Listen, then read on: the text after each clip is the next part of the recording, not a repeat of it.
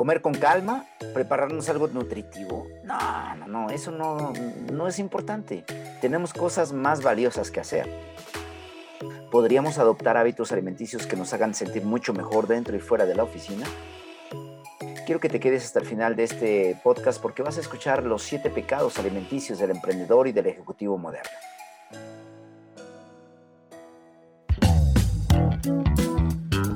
Bienvenidos a Health Radio, el podcast donde destacados expertos en diversos campos de la salud humana abordan los temas que más te preocupan y los que tienes curiosidad de conocer a fondo.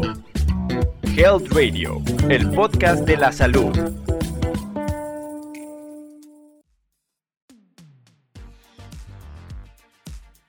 ¿Qué tal? Soy Miguel Rosas y qué gusto saludarte porque estamos queriendo impulsar una nueva cultura, una cultura eh, saludable para prevenir enfermedades, complicaciones, porque de nada sirve que al final pierdas tu salud si es que ah, has logrado avanzar en el negocio, proyecto, eh, en la posición organizacional o en tu, eh, en tu emprendimiento. Si tienes hoy unos minutos, estoy seguro que estos van a hacer cambiar tu mentalidad. Así que nos conformamos con darle una mordida a nuestro sándwich mientras tecleamos o nos conformamos con comer algo de comida rápida, pero en serio eso es lo mejor que podemos hacer. Quiero entonces hablar de los siete pecados alimenticios del emprendedor y del ejecutivo moderno. Número uno, eh, primer pecado es pasar horas sin comer. Seguramente te ha pasado estás tan ocupado que cuando te das cuenta ya llevas seis horas sin comer o ayunos eh, prolongados que entonces llega la hora de la comida y salió algo urgente y mejor prefieres quedarte y entonces sacar adelante esa cuestión urgente. Y de acuerdo con algunos autores, este es uno de los peores hábitos que una persona puede desarrollar. Para mantener un nivel de glucosa constante en la sangre, es decir, el azúcar que mantiene tu energía y, que mantiene tu vitalidad, es necesario que hagas por lo menos tres comidas fuertes al día y probablemente dos colaciones a media mañana, a media tarde no deberían pasar más de cuatro horas entre cada comida. Esto es lo que dicen algunos buenos ah, artículos que hablan sobre evitar bajones de energía o de glucosa en sangre. De lo contrario, entonces podría sufrir bajones importantes de energía y los ayunos prolongados causan hipoglucemia. La hipoglucemia no solo te hace sentir, digamos, bajo en energía, sino también se ha demostrado que puede producir muerte neuronal eh, esto es importante que consideres, por lo tanto, considera no tener ayunos prolongados, salvo en algunas situaciones muy específicas. El pecado número dos que cometen algunos altos ejecutivos o empleados o emprendedores es comer porciones demasiado grandes. Ah, sirvan más de eso, por favor. Eh, total, no comí, no desayuné, pero ¿qué tal la cena? Vamos a comer y a recuperar todo lo que no logramos en el día en consumirlo, vamos a, a recuperar en una sola sentada en la noche. Es lógico pensar así, pero es totalmente dañino. Pasamos tanto tiempo sin probar un solo bocado que cuando lo hacemos pedimos porciones dobles o triples y comemos tanto que al terminar nos sentimos a reventar y lo único que queremos es ir a dormir o eh, acabar con el día y eh, nos da lo que todos conocemos como el célebre mal del puerco. Los mexicanos estamos acostumbrados a comer cantidades muy grandes de proteínas y carbohidratos y es importante que aprendamos a medir nuestras porciones, eh, sobre todo en la noche. Tú no puedes consumir alimentos caloríficos extremadamente grasosos, cantidades importantes de, glucosa, carbohidratos, azúcares, si es que no vas a continuar con actividad física posterior. Eh, algunos autores recomiendan ingerir solo 120 gramos, lo que es la palma de tu mano de carne magra sin grasa, o de pollo sin piel, o pescado. Y lo mismo de aceites de cereales integrales o pan integral o carbohidratos complejos como la papa, el camote, la tortilla. Verduras, pues puedes comer con mayor libertad y entre más variadas en color son mejor. Pero esto tienes que, hacer un esfuerzo porque para muchos no es fácil esto. El pecado número tres que cometen muchas personas en actividad laboral es que botanean de manera continua. Dan las 10 eh, de la mañana y están comiendo sus papitas o dan las 12 y entra un antojo eh, irremediable de, pues no sé, ir por a la maquinita de los eh, eh, expendedora, ¿no? Que está ahí a la vuelta de la oficina y, o ir al Oxxo, no sé, y surtirte de comida chatarra. Esto de por sí es malo, ya de entrada. Pero imagínate el efecto de hacerlo todos los días, además de elevar considerablemente tu posibilidad de sufrir sobrepeso. Este mal hábito te resta energía, em, resta estado de alerta, lucidez mental. Eh, los nutrimentos que estás ingiriendo son de tan baja calidad que al final eso te va a traer complicaciones. Empieza a sustituir las galletas las papitas por eh, colaciones de, mm, no sé, por ejemplo, un puño de almendras tostadas o arándanos o, por ejemplo, no sé, una fruta picada. Son colaciones a media mañana o a media tarde que te ayudarán a no llegar con un hambre excesivo a la hora de la comida o de la cena y además te proporcionará una sensación de saciedad que te va a mantener en un buen nivel de energía. Y esto, esto es ser más inteligente en tu alimentación. Hay un cuarto pecado que cometen muchos emprendedores, empresarios, eh, directivos y ejecutivos que es comer siempre lo mismo. Aún siendo gente exitosa, eh, afirman eh, que se, se, mantienen en una rutina de trivialidades, les permite, digamos, eh, darle más importancia a cosas como, por ejemplo, los proyectos, las juntas, los negocios, etcétera, y dan tan poca importancia a ir a una orientación nutrimental, pedir un coaching de, nutrición o simplemente aprender a comer y, y dedicar tiempo a su alimentación, desde comprar en, una buena, en un buen supermercado o ir a, de compras a una buena despensa. Eso, para eso, para ellos no es importante. A Mark Zuckerberg, eh, ustedes lo conocen, el eh, CEO de Facebook o de Meta, dice que eh, usa siempre la misma sudadera y, y otros emprendedores también le han, le han imitado como pues en redes sociales lo vemos, eh, no, bueno, pues Steve Jobs usaba siempre la misma playera negra y el mismo pantalón de mezclilla, los mismos tenis siempre. Entonces, pues eh, no le damos más importancia a nuestra vestimenta, pero también lo hacemos con nuestra alimentación. ¿Qué tan saludable será esto? De acuerdo con diferentes nutricionistas, comer variado es mucho más que un capricho. Es una forma de asegurar que estamos obteniendo los nutrimentos adecuados.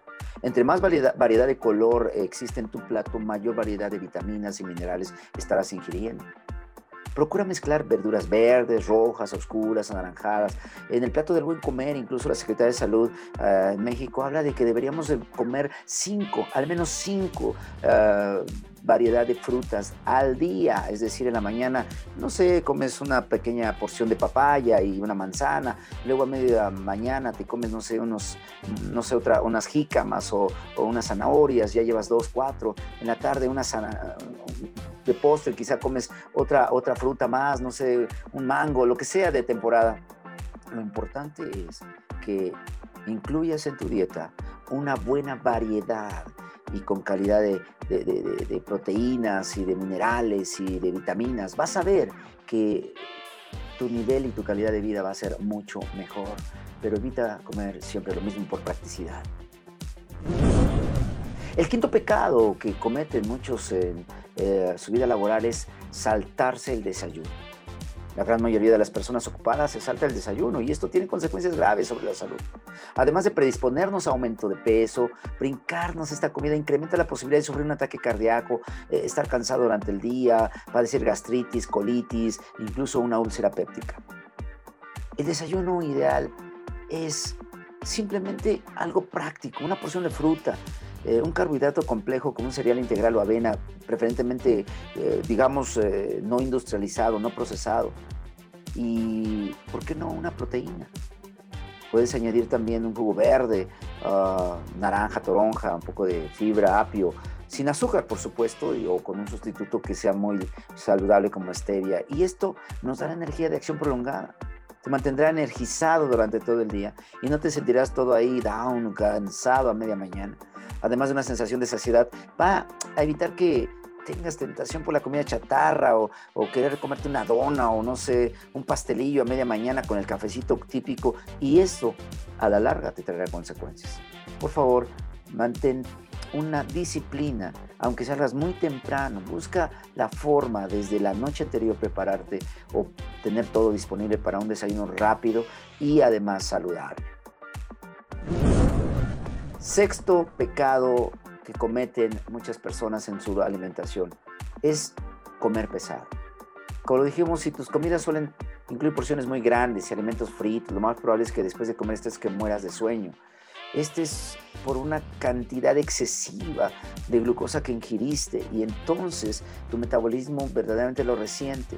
Si una persona debe consumir 2.000 calorías diarias, y estoy hablando de una persona que tiene actividad física, que trabaja, que se mueve, lo ideal es que aprenda a distribuir a lo largo del día. Es decir, 20% eh, en el desayuno, ah, un 10% o 15% en las colaciones, y un 35 o 40% en la comida, es digamos el elemento más fuerte. Luego otra colación en la tarde, a media tarde de 10% y luego el 15, máximo 20% restante. Es decir, una cena de 20% debe ser más de 400 calorías en la cena. Sin embargo, a veces invertimos todo o desordenamos todo que la cena en una sentada, insisto, nos comemos más de 2.000 calorías en una sola sentada. Si solo nuestra dieta, nuestra comida, por ejemplo, ingiriéramos el 50 al 60% del aporte diario de calorías, es lógico que el cuerpo requeriría mucha más energía para metabolizarlo. Y en lugar de sentirnos satisfechos y activos, tendremos una sensación de pesadez. Y esto tienes que evitarlo, porque en verdad estás mal acostumbrando a tu cuerpo, estás haciendo que tu estómago se, se, se, se se extienda, se agrande, y al ratito vas a ver que ya no vas a necesitar nada más 400 o 500 calorías en cada sentada, sino vas a necesitar las 1000 o más. Y esto puede llevar a situaciones de sobrepeso, obesidad y de muchas otras complicaciones. Quiero concluir con una última, un último pecado, eh, el no tomar agua. Eh, como lo dije en algunos otros podcasts, es importante. Como seres humanos estamos compuestos mm, de mayor cantidad de agua en nuestras células, en nuestro cuerpo y necesitan, necesitan eh, tener eh, suficiente agua para metabolizar, para mantener hidratado todo tu cuerpo y también, por favor, tus riñones. Muchas personas han generado piedras en los riñones o lo que llamamos litiasis renal que al inicio son tan molestas, pero que llegan incluso a obstruir lo que sería las vías eh, urinarias. Eh, y yo te invito a que a partir de estos días empieces a tener agua suficiente en tu eh, en tu oficina, en tu escritorio. El agua te ayuda a regular la temperatura, eh, te mantiene hidratado. El agua te ayuda a mantener pues también un buen transporte de oxígeno en tu sangre, te ayuda a tener buen nivel de energía. El agua te mantiene también eh, desintoxicado de tanta toxina que puedas estar pues eh, produciendo en tu cuerpo. Hay tantos beneficios del agua que simplemente el pecado más grave que muchos cometen en oficina o en el trabajo es no tomar agua. Y en lugar de eso, o toman refresco, bebidas dulces, eh, jarabes eh, de alta fructosa, por ejemplo, los, no sé, bebidas que aparentemente son de fruta, pero en realidad no son eso. Entonces, si verdaderamente tienes, quieres mantener eh, un metabolismo saludable, unos riñones sanos, tú necesitas ingerir al menos dos litros de agua al día. Con esto yo creo que hemos hablado suficiente de cómo evitar los siete pecados alimenticios del emprendedor, del ejecutivo moderno. Por favor, considéralos muy en serio porque tu vida, tu misma salud está en juego. Que tengas un excelente día. Te mando un fuerte abrazo. Esto fue Health Radio. Muchas gracias por acompañarnos. Te esperamos en el próximo capítulo del podcast, con más información especializada, invitados, novedades y sorpresas en temas de prevención y cuidado de salud humana. No olvides darle a like a nuestra página para mantenerte informado de todas las novedades que estamos preparando. Y compártela con tus amigos para que hagamos una comunidad saludable. Hasta pronto, cuídate mucho. Health Radio, el podcast de la salud.